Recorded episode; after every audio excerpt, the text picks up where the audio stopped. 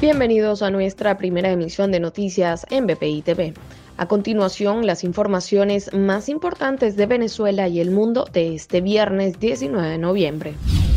Nicolás Maduro afirmó que no le importa lo que diga o haga la Unión Europea luego de que el bloque de países prorrogara hasta noviembre de 2022 las sanciones impuestas en contra de 55 funcionarios de su gabinete.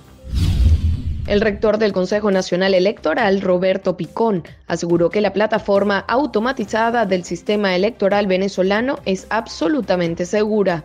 Insistió en el que el sistema está blindado y no es posible que alguien intervenga la máquina y no es posible que alguien intervenga la máquina para manipularla. Pacientes con insuficiencia renal protestaron por la escasez de insumos y otros recursos en la avenida Bolívar, en Maracay, estado Aragua. Se destaca que son más de 60 personas afectadas por esta situación.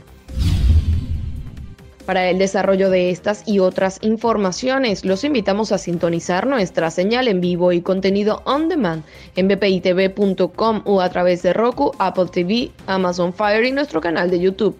Síganos en las redes como arroba bpitv.